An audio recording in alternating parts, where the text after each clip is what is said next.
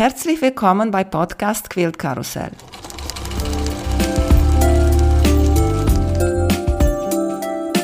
Mein Name ist Emanuela Jeske. Ich möchte euch in die wunderschöne Welt von Quiltern und Patchwork entführen. Heute dabei bei Podcast Quilt Karussell Grit Hoff von Stich für Stich Nähmaschinenladen. Hallo Grit, wie geht's dir? Hallo, ja, mir geht es gut. Vielen Dank. Ich freue mich sehr, hier zu sein. Bin ein bisschen aufgeregt. Das ist mein erster Podcast-Interview und ja, freue mich und bin einfach gespannt auf das, was mich jetzt hier erwartet. Ja, ich freue mich auch, dass du hier dabei bist und wir werden heute ganz viel über Nähmaschinen quatschen. Ich bin mir sicher, ganz viele kennen dich, weil du ein Nähmaschine-Profi bist. Ja, also ja, ich liebe die Technik an der Nähmaschine. Natürlich komme ich wie viele auch vom Nähen, aber Technik hat mich schon immer interessiert und habe das jetzt einfach so zu meinem ja, Geschäft gemacht, äh, mich damit auseinanderzusetzen und alle Näherinnen in meinem Umfeld noch besser mit ihrer Maschine einfach vertraut zu machen und in die Geheimnisse, in Anführungszeichen natürlich einzuweihen. Ja, das stimmt, weil ich habe so einen Spruch gehört, eine Maschine ist nur so gut wie die Person, die die Maschine bedient. Ja. Auch in ein Formula 1 Auto, der gewinnt, kannst mich da reinsetzen. Das bedeutet nicht, dass ich werde da gewinnen. Das ist richtig, genau. Und die Maschinen heute haben so viele erleichternde Funktionen, die es wirklich wert sind, äh, entdeckt zu werden. Und ja, einfach auf Neues einzulassen und das auch anzunehmen. Viele kommen ja von einfachen älteren Maschinen und da ist auch gar nichts gegen einzuwenden. Es ist wie mit dem Handy. Ja, ich habe ein Handy und da sind auch viele Funktionen, die mich unterstützen können und einfach das Leben etwas leichter machen. Und genauso vieles gilt da auch wirklich für die Nähmaschinen. Sind einfach cool, die neuen. Ja, Erzähl uns noch mal bitte, weil ich bin total neugierig. Wie bist du? Weil am meisten sagt man, die Frauen sind nicht so gut in diese Maschinenseiten. Wie mhm. bist du eigentlich gekommen, dass du so gut dich kennst mit der Nähmaschinen und dass dein Laden ist eigentlich daraus spezialisiert?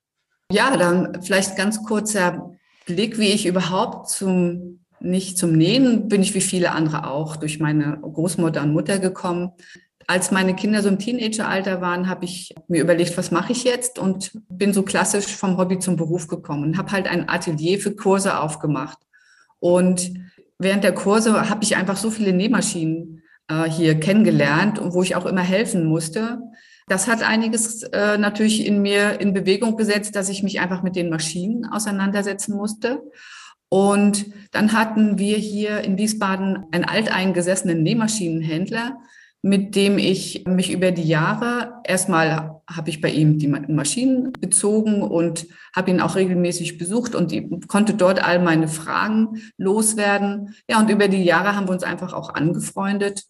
Und so habe ich einfach über ihn regelmäßig mein Wissen aufstocken können, dass er sehr bereitwillig auch mit mir geteilt hat. Das ist der Herr Heckel.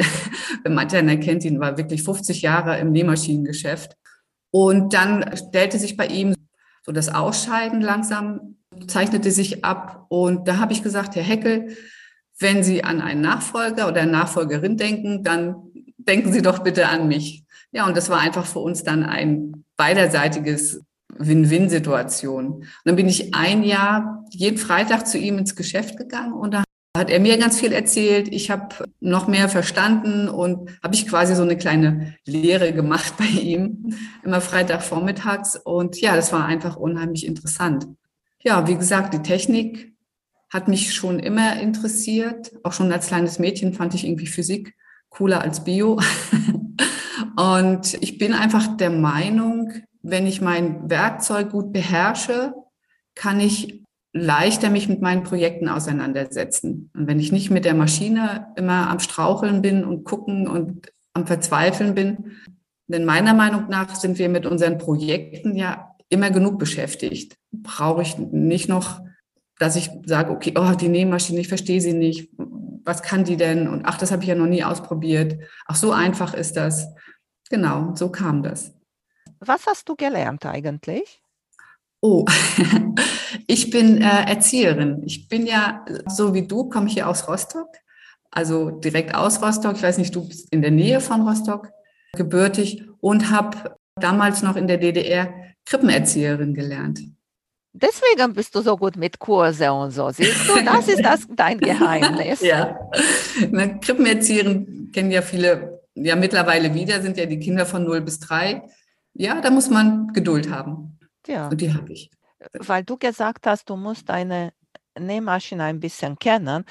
Es ist eine lustige Geschichte von einer Amerikanerin, habe ich gehört. Sie hat sich so eine Longarm-Maschine und für, Mhm. für Jahre lang hat sie nichts an dieser Nähmaschine geändert. Keine Fadenspannung, keine Stichlänge, gar nicht, weil sie gedacht hat, so kam die Maschine zu mir von den Händlern, dann ist sie gut eingestellt und ich Ja. darf da nichts drehen und nichts machen. Ja, das ist wirklich äh, fatal, ja. Mein Rat ist immer, also erstens sind die Nähmaschinen, so ein Spruch, der kommt von meinem Mann, für Manager und Hausfrauen geeignet. Also leicht zu verstehen muss es sein, ja. Und ich bin eben der Meinung, dass ich alles, was ich an meiner Nähmaschine sehe, außen, an Rädchen, an Tasten, ist genau dafür gemacht, dass wir als Benutzerin das auch benutzen. Wenn wir daran nicht rumspielen sollten, ist meine Logik, hätte der Ingenieur das hinter die Verkleidung getan. So, also alles, was ich an der Nähmaschine sehe, ist dazu da, dass ich es auch benutze und ist auch wichtig, dass ich es benutze. Allein mit der Fadenspannung, ja, kann man so viel machen. Ist so wichtig, dass man die auch benutzt, ja. Alles, was man sieht, ist dazu da, einfach mal gedrückt zu werden. Und so gehen wir auch in unsere Einsteigerkurse zum Beispiel ran. Ich sage, ich will, dass ihr alles einmal angefasst habt. Okay. Und haben die Angst? Ja, sehr haben große.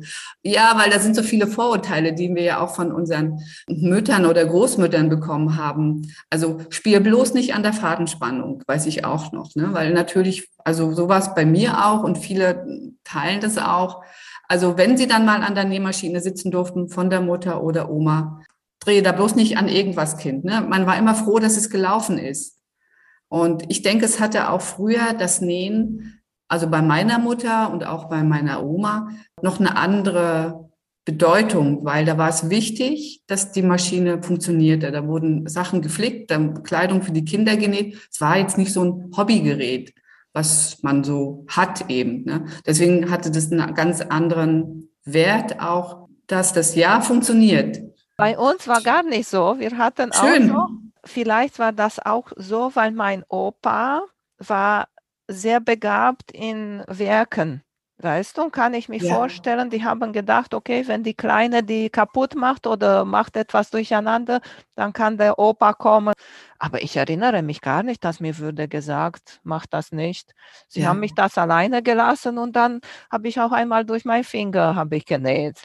Ja, das bleibt ja nicht aus. Also das ist ja wirklich, und so muss man auch rangehen, hast du völlig recht. Also einfach frei ausprobieren. Es kann nicht viel passieren, ja. Also durch den Fingernähen, da ist noch niemand dran gestorben. Und ich finde auch immer, in der Küche passiert viel mehr.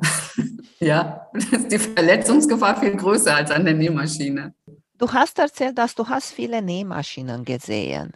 Ich bin auch gespannt. Hast du große Unterschiede gesehen zwischen die unterschiedlichen Marken oder ist nur die Name, der da vorne steht und was drinnen ist, ist eigentlich mehr oder weniger gleich?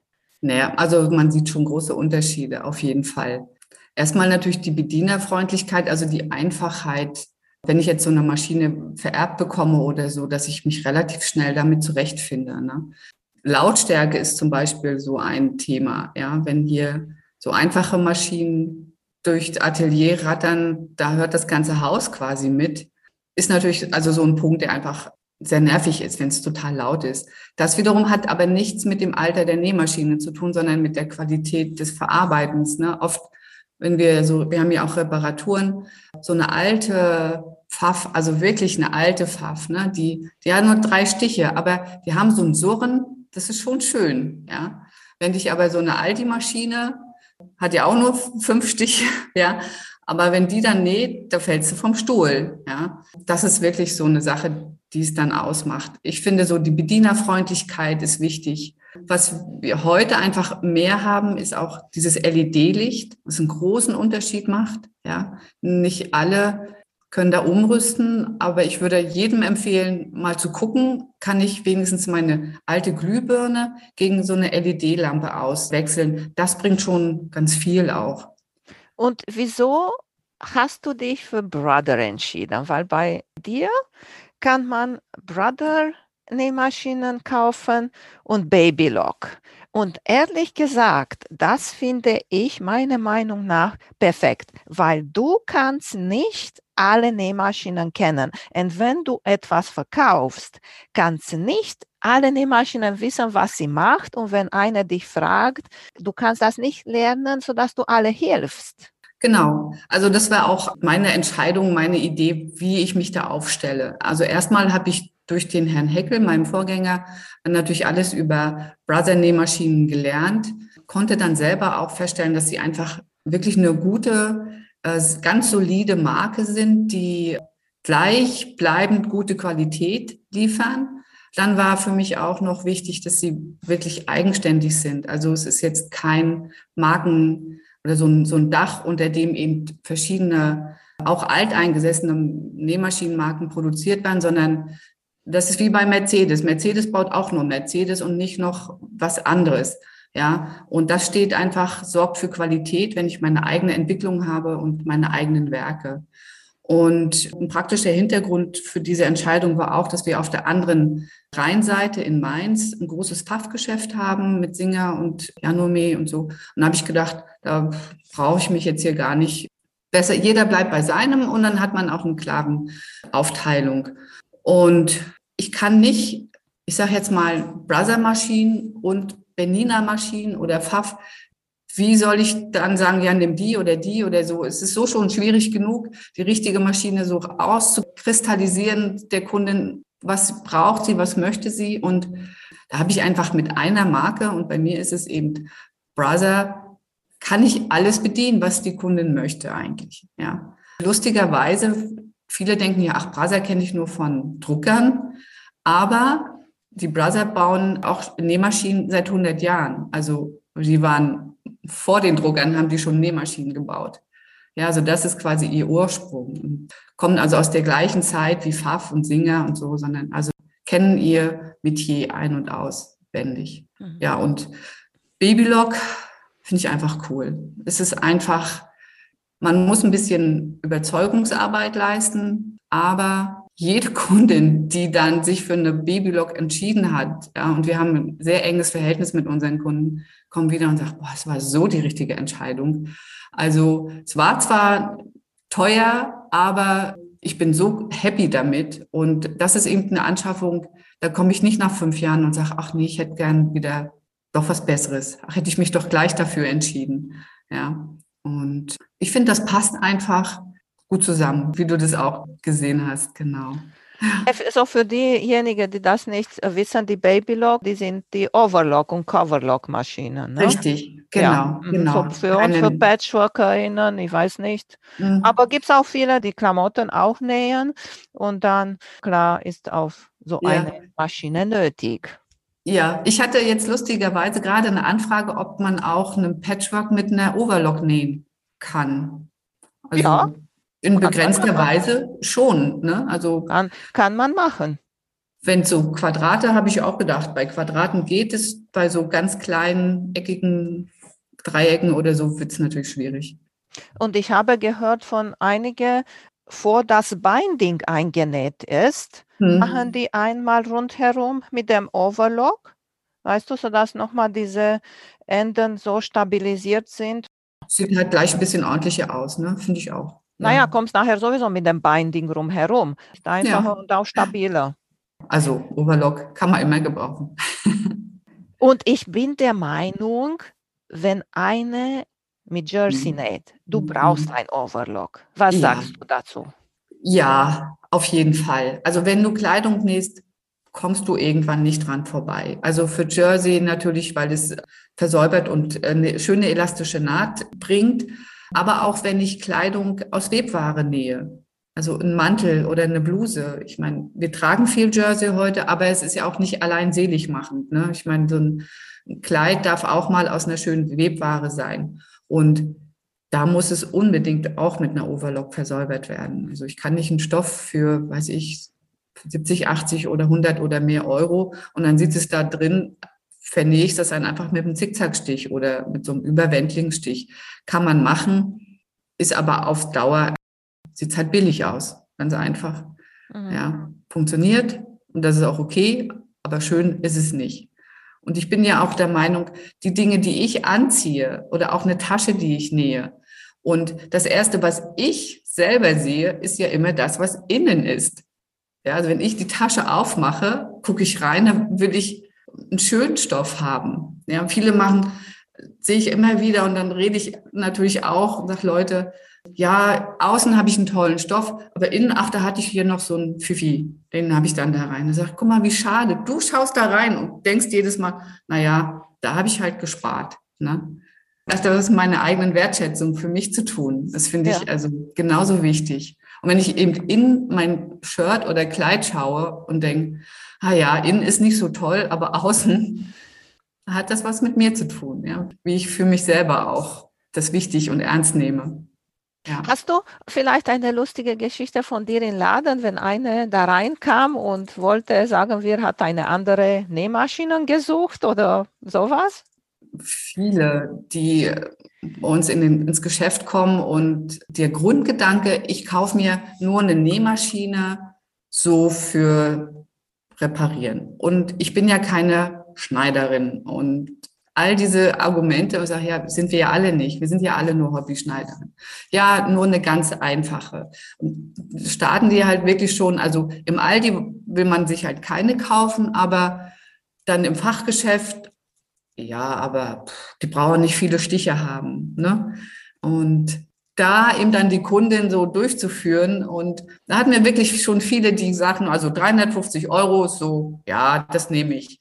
Und wenn man dann die Punkte aufzählt, die eine gute Nähmaschine ausmacht, die eben nichts damit zu tun haben, dass ich gut oder viel nähe, dann haben wir meistens mindestens das Doppelte dann. Und die Leute sind aber auch glücklich. Ach ja, das stimmt. Das sind ja Aspekte, die leuchten mir ein. Da kann ich jetzt eine Geschichte vom Samstag, da war es nämlich gerade so, der Ehemann einer künftigen Kundin sollte also eine Maschine besorgen für Weihnachten. Ja, und die Frau hat eben gesagt, also kauf die und die, also eine kleine Brother. Nee, sag ich, die kriegst du nicht hier. ja, also wir haben die, sag ich, aber die verkaufe ich Ihnen nicht, ja. Also eine junge Frau um die 30. Und dann guckt er mich so an. Ich sage, nee. Ich sage, ich erkläre es Ihnen mal. Und dann habe ich ihm erzählt, ich sage, schauen Sie mal, Sie brauchen ein besseres Licht, Sie brauchen ein bisschen mehr Durchlass, ja, und auch eine gewisse Stabilität in der Maschine, vielleicht noch die Schere zum Abschneiden des Fadens. Ja, sagte, ich bin ja kein Näher, aber sagte, die drei Punkte, dachte, das stimmt. Das hat mich jetzt schon voll überzeugt. Er sagt, da muss ich nochmal nach Hause, das nochmal mit meiner Frau abklären, nicht, dass die sauer ist, wenn ich dann eine größere Maschine nach Hause bringe. Ja? Also es war wirklich lustig. Das passiert eben ganz oft. Das ist eben der Vorteil, wenn man sich eine Beratung holt und sagt, ah, jetzt verstehe ich das. Ja, warum ist es nicht, ob jetzt meine Maschine 20 oder 40 Stiche hat, ist nicht das erste Argument, das wichtig ist für meine Maschine. Ja, dass die natürlich gerade ausnäht, Jersey näht und Zickzack näht und Knopflöcher. Das ist ja, also mein Auto muss fahren und die Nähmaschine muss die Grundfunktionen abdecken und das tun ja alle. Ja, aber das ist nicht das, wo wir den Fokus drauf legen. Was ist dir am wichtigsten bei deiner Nähmaschine? Etwas, mit dem ohne wirst du gar nicht mehr nähen. Also ich finde erstmal Licht. Licht, Licht, Licht, Licht. Ja, wir nähen alle meistens ja am Abend viel, wenn dann, wenn Zeit ist. Und ich, äh, zu Hause haben wir ja kein Neonlicht an der Decke oder so. Da haben man immer irgendwie Probleme, dass es hell genug ist. Und das ist eben etwas, was eine gute Nähmaschine heute schon mitbringt. Ein gutes Licht und nicht nur ein Licht an der Nadel, sondern da gibt es eben auch Nähmaschinen, die haben eben noch Licht am Durchlass ja, ein zweites Licht. Und damit ist ihm nicht nur mein schmales Blickfeld ausgeleuchtet, sondern das Gesamte. Also ne, es erweitert sich so, es, es wird so rundrum heller. Und äh, das macht einfach das Nähen so viel leichter und angenehmer. Ja? Und ist nicht so, dass es vielleicht schon ausreicht, aber es bringt einen großen Vorteil. Also so mehr Licht von der Nähmaschine schon habe, umso leichter fällt es mir. Eben egal, ob ich gut nähe oder wenig nähe oder schlecht oder irgendwie. Also wenn ich ein bisschen mehr Durchblick habe, ist es schon mal ganz gut. Dann finde ich auch den Durchlass, den Platz zwischen der Nadel und dem Programmfeld sehr wichtig. Also auch da ist es eher, es ist so ein Komfort. Ja, ich, ich tue mich leichter, wenn ich rechts von der Nadel ein bisschen mehr Platz habe. Gerade wenn Kunden sagen, ja, ich repariere ja nur, sagt, na ja, da haben sie ja nicht immer das Glück, dass sie nur am Rand nähen können, sondern dann muss man ja auch mal obendrauf was reparieren. Ne? Ich sage mal, wenn es die Tasche am Mantel ist, die abgerissen ist. Und dann wird's halt mit einem engen Durchlass schon ein Gewürge. Geht alles, aber schön ist nicht. Mhm. Ich kann ja auch im VW Polo nach Italien fahren oder komfortabler in einem etwas größeren Auto. Ja, komme ich einfach entspannter ans Ziel und habe nicht so einen Nerv und so einen Hassel beim Nähen und was man schon keine Lust hat anzufangen. Ja, mit der Größe des Durchlass wächst auch proportional die Auflagefläche für die Hände, also da, wo der, das Zubehörfach drin ist und so. Und wenn das nur so schmal ist, ist es anstrengend für die Hände, wissen wir alle, ne? wenn man nur so immer die Hand da so hochhalten muss oder der Stoff schnell wieder hinten runterfällt. Das finde ich sind auch ganz wichtige Feature. Mhm. So erstmal äußerlich betrachtet. Ne? Also das Licht, Durchlass und die Auflagefläche. Weil du über die Fläche sagst, bei meiner ersten Nähmaschine, die ganz billig war, ja. war diese Fläche gar nicht gerade, sondern war so ein bisschen mhm. gewölbt, weißt du? Ja. Am Anfang hat mich nicht gestört, aber nachher, wenn ich quiltern wollte und besonders mit Lineal habe ich gequiltert, weißt du, dann hast du nicht diese gerade Fläche, wo du das liegen kannst. Genau, ja. Und auch für andere Sachen, wenn ich ein Shirt nähe oder so und es immer gleich wieder so runterrutscht, ne, ist es einfach nicht, nicht schön. Es ist besser ist es gerade oder man behilft sich dann nochmal mit einem zweiten, so einem Anschiebetisch. Ja. Den ich auch sehr praktisch finde. Dann merkt man erstmal, welche Erleichterung das ist, wenn die Auflagefläche größer wird und auch nach links der Stoff mehr auf dem Tisch liegt. Ne? Das ja, war das Schöne an den alten Nähmaschinen, als die früher noch in so einem Schrank waren. Ne? Ja, hat man so nicht mehr. Ja, das, das ist richtig schön. Ich habe mir am Anfang habe ich mir Bücher rundherum immer gebaut und ja. Zeitschriften, weißt ja. du, dass ich das ja, ja cool. Ja. hatte. Mhm. Bei mir, ich habe jetzt eine Heavy-Duty-Maschine, die nur geradeaus näht. Mhm. Bei denen finde ich super schön, diese Funktion Nadel hoch und Nadel runter. Ja, mega. Und dann gibt es noch eine zweite Funktion dazu, dass die Nähmaschine nicht näht, wenn das Füßchen oben ist. Mhm. Also gibt es bei Brother, gibt es auch bei anderen Maschinen. Wie oft vergisst man, auch als gute Näherin, das Füßchen runter zu machen. Ja? Wenn es zu dick ist, sieht man es nicht so, dann schnell, schnell. Und wenn die Maschine dann trotzdem näht, wissen wir alle, müssen wir sofort auftrennen. Ja? Und das ist so eine Sperre, die eben elektronische Maschinen mitbringen, weil sie das eben ermessen oder spüren können. Also diese Funktion, dass, es, dass die Maschine nicht näht, wenn das Füßchen oben ist, finde ich total wertvoll. Ich sehe es auch immer wieder in den Kursen, da piepst es alle naslang, ja, weil man es einfach vergisst. Ja, und wenn man eben das Füßchen runter hat, dann näht sie. Also das finde ich eine total wichtige Funktion und eben auch deine Nadelposition, dass ich selber sagen kann, okay, die Nadel bleibt unten, wenn ich stoppe oder oben.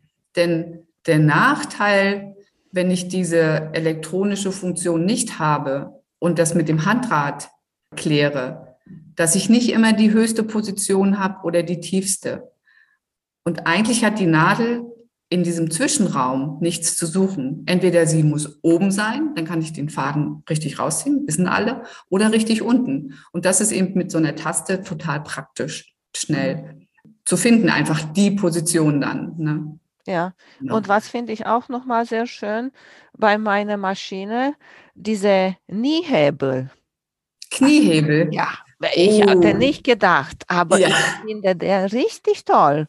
Ja, das denken viele nicht, ach, das brauche ich nicht. Ne? Gibt es dann auch ab einer gewissen äh, Größe der Nähmaschine. Ist super praktisch. Wenn man, man muss sich darauf einlassen. Wir verdonnern unsere Kunden, ich kann es natürlich nicht kontrollieren, ist ja, also die sich dann eine Maschine kaufen, die eben diese Öffnung vorne hat, wo man der, wo der Kniehebel ist ja dann immer dabei. Wirklich auch zu sagen, okay, setz dich dran, benutze es einfach mal zwei, drei Tage und dann kommt man da nicht mehr weg von. Also das ist wirklich der Kniehebel für alle, die es vielleicht jetzt nicht so genau wissen, greift ja nur auf das Füßchen zu. Ne? Also es hat nichts mit dem Tempo oder so zu tun, sondern in dem Moment, wo ich dann mein Knie nach rechts außen drücke, kann ich das Füßchen heben für den Moment. Und wenn ich den Druck wieder lasse, dann senkt sich das Füßchen. Ne? Das Füßchen arretiert nicht, es wird nur für den Moment, wo mein Knie an den Hebel hochgehoben. Und das gibt dir eben die Freiheit, die Hände auf dem Stoff zu lassen. Meine liebe Kollegin im Geschäft, die hat zu Hause eine Maschine mit Kniehebel und wenn sie bei uns im Geschäft was vorführen muss, dann, ich denke, was macht die immer da? ist immer mit dem Knie da am Rumsuchen, weil das so schnell sich daran gewöhnen kann. Aber man muss sich darauf einlassen. Man muss sagen, okay, ich habe es vielleicht noch nie benutzt, aber ich probiere das jetzt mal und kann ja nichts kaputt gehen. Ist ja kein Hexenwerk. Man probiert es und dann findet man es toll oder nicht.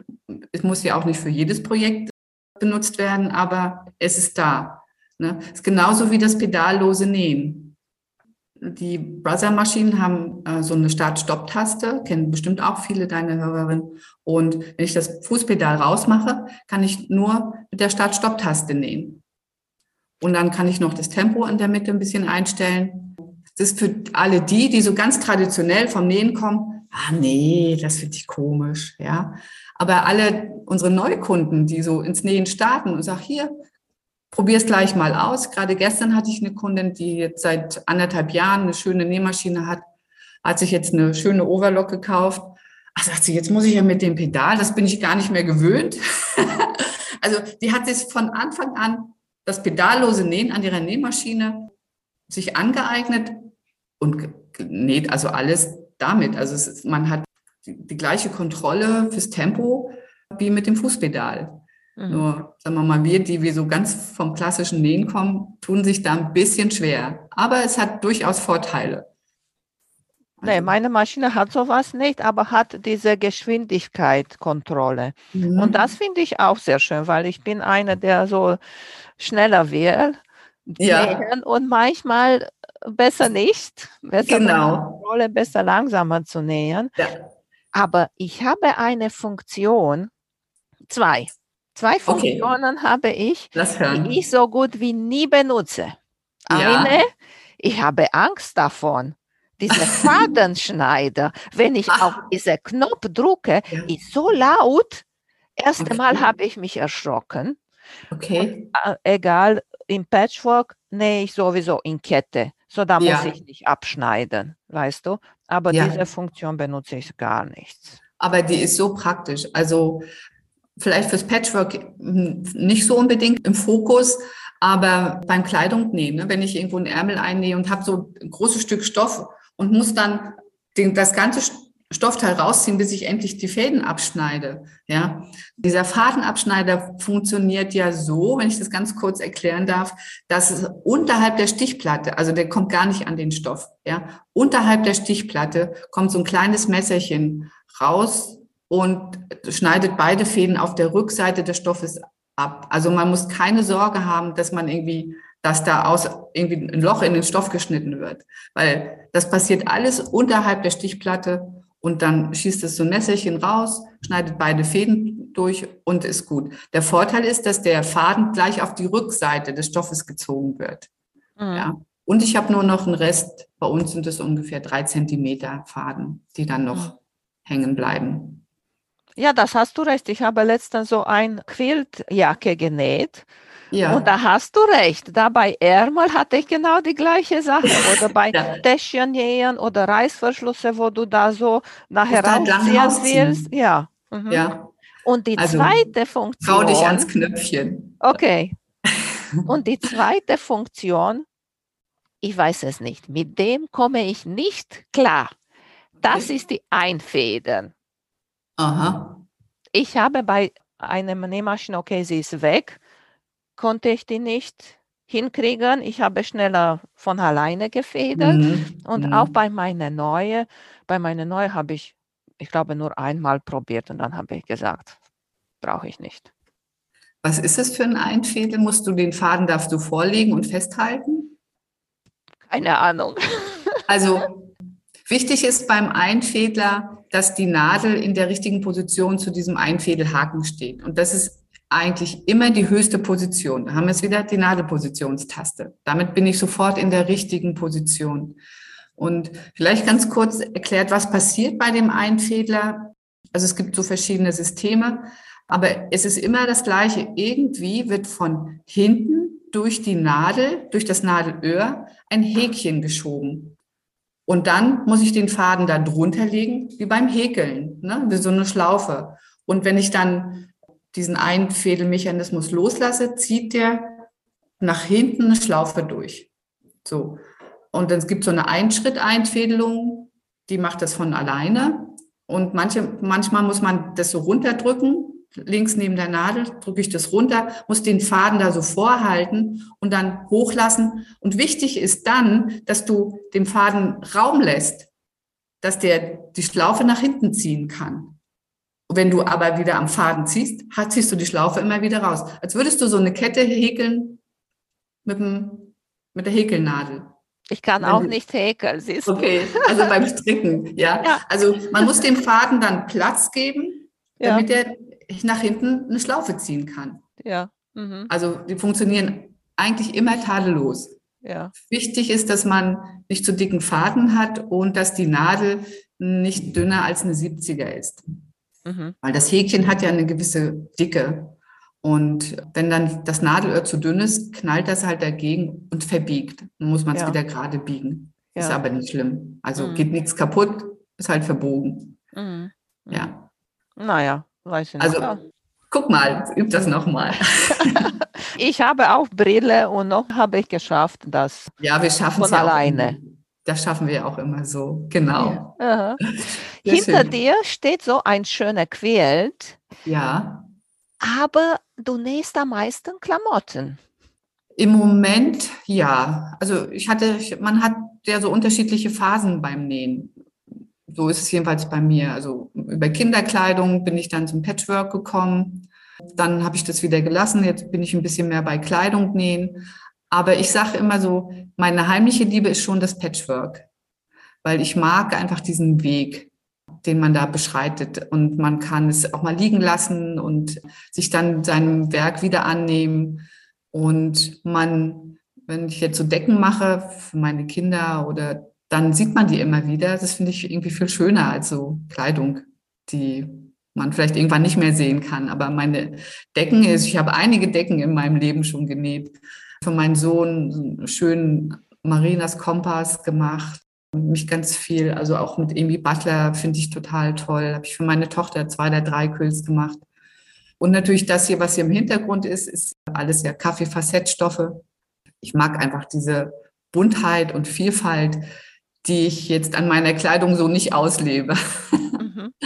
Ja. Ich finde ein bisschen schwierig mit K-Facet-Stoffe zu arbeiten. Hast du ja. für mich einen Tipp? Dafür? Also ich mag diese Buntheit. Und als ich das vor 15 Jahren entdeckt habe, war das für mich wie so eine Offenbarung. Ich gedacht, wow, so geht Patchwork auch. Also eben nicht so dieses Traditionelle. Es ist immer einfach, also wenn man aus einer Kollektion was nimmt, das immer meinte, wo ich sage, okay, da hat sich schon jemand, der sich damit auskennt, Gedanken gemacht, dass alles zusammenpasst. Ob das jetzt im Café Facette ist oder jeder andere Designer, wenn man sich da schwer tut, aus verschiedenen Richtungen was draus zu nehmen, weil man einfach nicht so geübt ist im Zusammenstellen von Farben und Formen. Ich sage, nimm aus einer Kollektion, kannst du schon mal nichts fest, äh, falsch machen. Aber man muss es eben mögen, dieses bunte, wilde, ja. Oder man setzt ein bisschen was Unifarbenes dazwischen, dann wird es etwas ruhiger. Das wäre so mein Tipp. Mhm. Wie suchst du dir die Unis dazu? Weiß oder so? Ja, klassisch, da bin ich weiß so oder Creme ja. oder so? Ja, mhm. da bin ich, da wäre ich eher so klassisch. Ja, und da habe ich auch noch mal gehört, guckst du, was für Farbe drinnen sind in dieser Serie und Ja. kannst du davon dir etwas Das aussuchen. natürlich auch, ne? Aber also ein Weiß oder Creme bringt natürlich in der Regel das Muster dann noch mehr zum Strahlen auch. Ja, Mhm, das ist mhm. schon schön. Weil du jetzt hier so bist in diese Nähen und Klamottennähen mehr. Warum ist eigentlich bei uns Patchwork nicht so beliebt wie Klamottennähen? Hast du vielleicht eine Antwort? Dafür habe ich keine Antwort. Ich, Du hast bei ähm, dir im Atelier auch Quilts hängen. Richtig. Was sagen die Die Kunden Leute dazu? finden toll. Ja, boah, ist der toll. Und dann kommt dann immer die Frage, boah, wie lange hast du dafür gebraucht? Ja. Und wir geben ja auch Patchwork-Kurse zum Einstieg. Die werden noch so ganz gut angenommen. Aber wenn wir dann sagen, hier, es gibt noch mal so einen fortgeschrittenen, also weil man muss ja noch, kann ja ganz viel dazu lernen. Ne? Da bröckelt eben schon die Teilnehmerzahl. Ich weiß nicht, vielleicht hat das was mit der Schnelllebigkeit unserer Zeit zu tun, dass man schnelle Ergebnisse haben möchte. Und das kann ich ja beim Patchwork eigentlich nicht. Ja, egal, wenn ich eine Jelly Roll zusammennähe, muss ich erstmal ein bisschen Zeit investieren. Vielleicht hat das was damit zu tun. Und ich glaube auch, viele haben so dieses traditionelle Patchwork im Kopf. Ja, deswegen habe ich ja auch den Kaffeefacett hier hängen, um eben zu zeigen, es geht auch wirklich anders. Aber das ist vielleicht auch schon für viele zu viel. Zu viel Muster ist auch nicht gut. Ja, bist schon in die andere Extreme. Ja, vielleicht, das ist wohl wahr. Ja, aber weil du gesagt hast, du brauchst äh, Zeit. Klar, wenn du so eine große Decke nähst, du brauchst viel Zeit. Aber kannst mit einem Patchwork-Stück auf ein Kissen machen oder Ja. für eine Tasche darauf machen oder nur eine Babydecke machen, weißt du? Und dann ist das Mhm. nicht so ein großer Teil. Und ich habe noch mal von jemand in einem amerikanischen Podcast etwas gehört über Klamottennähen. Da waren in die andere Richtung. Die waren die Frauen nur mit Quilts und nicht mit Klamottennähen. Ja, Und ja. hat eine gesagt, ja, aber wenn ich eine Klamottenteil anfange zu nähen, ich kann das nicht zur Seite liegen und vielleicht mache ich nächstes Jahr weiter, weil nächstes Jahr vielleicht passt mir das gar nicht mehr. Genau, das sehe ich ganz genauso, ja. Und einen Patchwork kannst du auch nach zwei, drei Jahren an, wieder nehmen und sagen, ach, jetzt habe ich Lust und Zeit oder mach das dann fertig. Das ist auch das, was ich am Patchwork liebe, ja, dass es einfach immer da ist, ja. Ich weiß nicht, wahrscheinlich hat jede Patchworkerin irgendwo eine Kiste mit Hexis liegen, die dann immer wieder rausgenommen wird. Nein, bei dir ich nicht. Ich schon, ja. Ich hab, die nehme ich dann mit im Sommer, wenn wir dann im Urlaub äh, auf dem Boot sind und so. Und dann kann ich immer noch was mit meinen Händen machen. Und so wächst die. Wahrscheinlich, wenn ich irgendwann in 20 Jahren habe ich dann mein Grandmother's Garden endlich fertig. Aber es ist okay. Also es ist einfach schön, weil man sofort da weitermachen kann, wo man aufgehört hat. Ob das jetzt eben diese Hexis sind oder irgendeine Decke. Habe ich hier auch noch so ein paar rumliegen, Mhm. die Ja. irgendwann auch fertig werden. Hast du noch mal über eure Kurse erzählt? Hast du auch Online-Kurse und auch Kurse im Laden? Erzähl uns ein bisschen darüber. Genau, also wir sind jetzt zweigeteilt. Also angefangen habe ich ja mit meinem Atelier, in dem ich die Kurse gemacht habe. Jetzt mittlerweile vor zwölf Jahren, glaube ich. Und das Nähmaschinengeschäft kam vor zwei Jahren dazu. Und natürlich ist diese Kombination Kursen und Nähmaschinengeschäft einfach optimal. Außerdem habe ich hier gleich um die Ecke noch einen äh, bezaubernden kleinen Stoffladen in Wiesbaden, hier die kleinen Helden, Little Heroes, wo wir also hier so ein kleines Bermuda-Dreieck für alle Näherinnen bilden. Und in unserem Atelier, klar, da bieten wir halt Kurse für, für Näheinsteiger an, also wirklich für Frauen, die oder auch Männer, immer mal wieder einer dabei, die dann äh, einfach die Näheinsteigerkurse machen. Wir schicken auch oft die Kundinnen sagen, hm, ich möchte gerne nähen anfangen und jetzt eine Nähmaschine kaufen, wo wir dann sagen, mach doch erst den Kurs. Wir haben ja hier die Nähmaschinen stehen hier einfach äh, zur Verfügung und entscheide dich danach, was wichtig wäre für dich an der Nähmaschine. Finde ich auch ein cooler Ansatz, also weil es einfach die Entscheidung nochmal ausgereifter macht.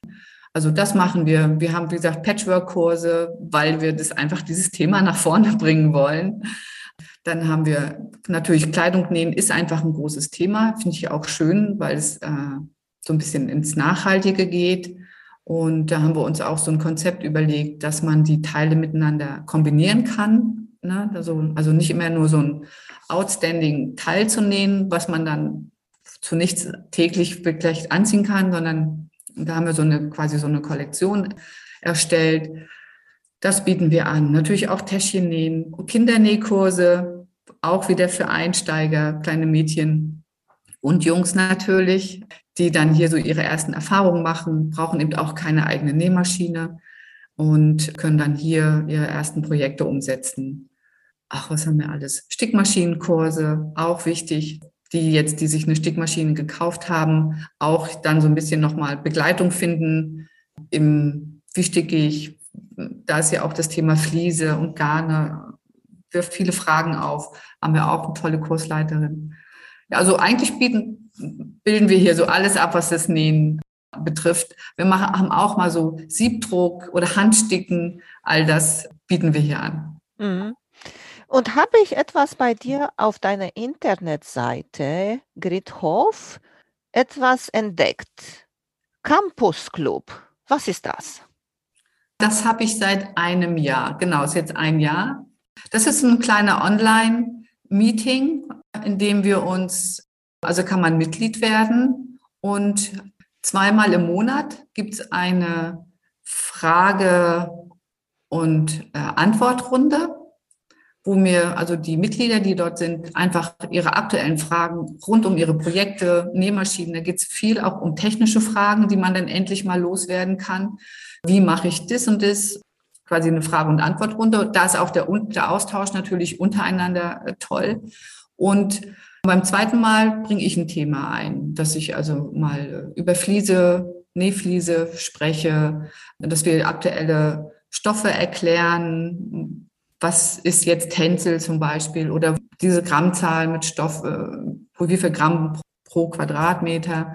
Also da bringe ich ein Thema ein. Wir haben auch schon äh, live genäht zusammen. Also so eine bunte Mischung. Also einmal, dass ich alle meine Fragen loswerden kann und auf der anderen Seite neue Ideen oder Impulse bekomme.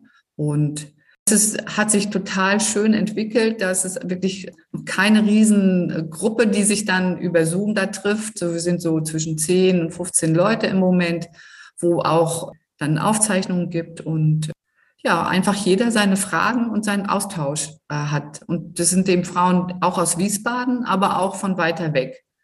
Mhm. Also mittlerweile haben wir uns hier alle mit Online und Zoom angefreundet und die Frauen kriegen das ganz toll hin. Manche machen, ach, das habe ich ja noch nie gemacht. Ah, alles kein Problem. Und das gehört ja halt jetzt auch dazu. Ja. Wenn man sich nicht immer treffen kann, aber sich einfach austauschen möchte, dafür ist es einfach gedacht.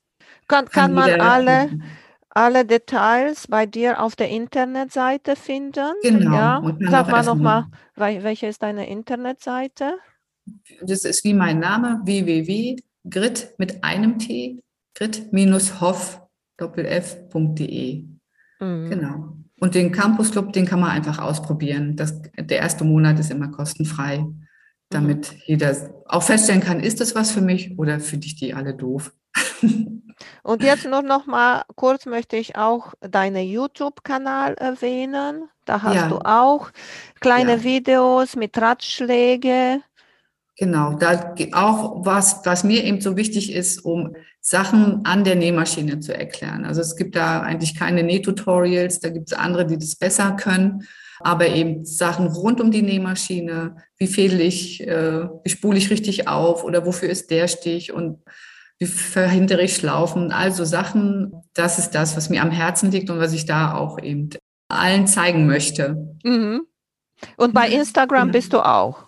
Da bin ich auch, klar. Bei Facebook bin ich auch und Instagram mache ich eigentlich immer auch Stories, immer mit Tipps rund um die Nähmaschine.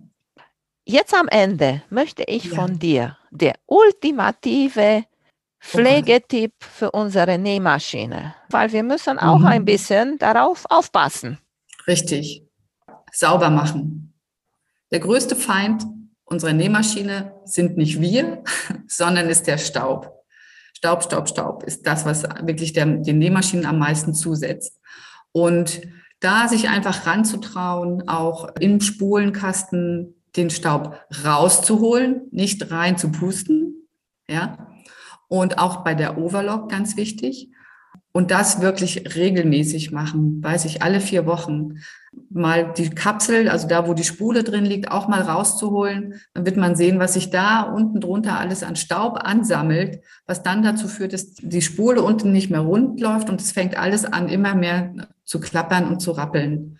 Ja, also selber kann man da ganz, ganz, ganz viel schon machen, indem man regelmäßig den Staub mit einem Pinsel rausholt oder es gibt solche Trinkhalmaufsätze für Babyflaschen.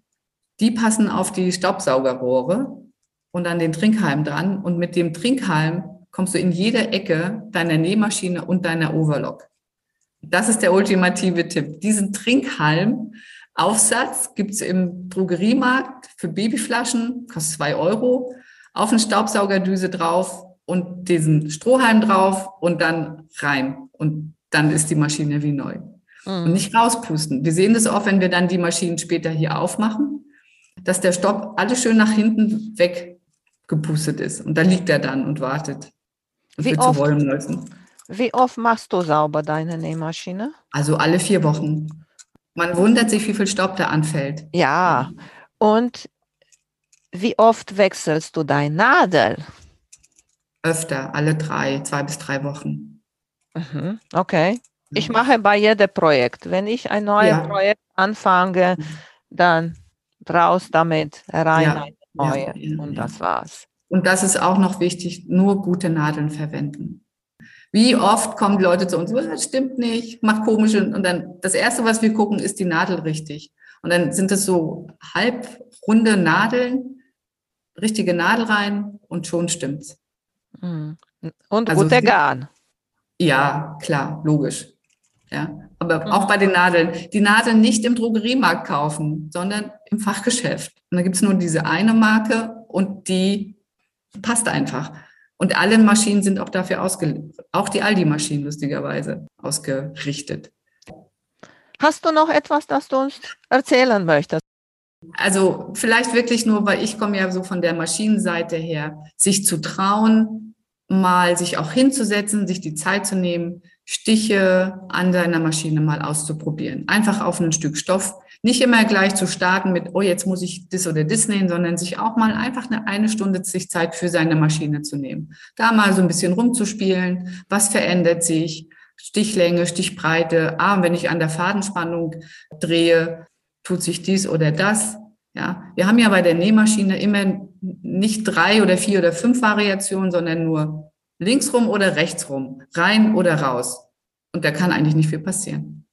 Und da und, möchte ich wirklich alle ermutigen, das zu machen. Und das fand ich äh, sehr schön, was du vorher gesagt hast. Wenn eine sich eine neue Nähmaschine kaufen möchte, probiert man die. Das mhm. ist die beste Sache. Ja zu gucken, ob das passt zu dir, egal ob deine Freundinnen alle haben die gleiche Nähmaschine. Probier mal und guck mal, ob das für dich ist. Genau, das ist natürlich optimal. Mhm. Oder sich dann Beratung holen, möglichst im Geschäft vor Ort. Und nicht einfach online bestellen, weil dann hat sie den Karton und dann fängt nämlich die Arbeit erst an. Das ist nicht immer alles selbsterklärend. Ja, Erzähl mhm. bitte nochmal, wo du ganz genau zu finden bist in Person. Ja, genau. Also ihr findet mich in Wiesbaden. Unser Geschäft ist in der oberen Webergasse 44. Gut zu finden, kann man auch ganz gut mit dem Auto hin. Und da stehen alle Maschinen zum Ausprobieren und zur Beratung. Und wir geben uns wirklich super viel Mühe. Also da geht keiner unter einer halben Stunde raus. Sehr schön, Gret. Freut mich sehr, dass du dabei warst. Vielen Dank. Und ich wünsche dir alles Gute. Das wünsche ich dir auch und natürlich all deinen Hörerinnen und viel Erfolg mit deinem wunderbaren Podcast, liebe Emanuela. Dankeschön. Tschüss. Tschüss. Ciao. Vielen Dank für euer Interesse an meinem Podcast Quillkarussell. Ich würde mich freuen, wenn ihr meine Folgen bei eurem Liebling-Podcast-Anbieter anhört. Wenn ihr Fragen und Empfehlungen zu meinem Podcast habt, bin ich bei Facebook als Quiltkarussell erreichbar oder via E-Mail unter quiltkarussell.gmx.de. Bis zum nächsten Mal, eure Emanuela von Quiltkarussell.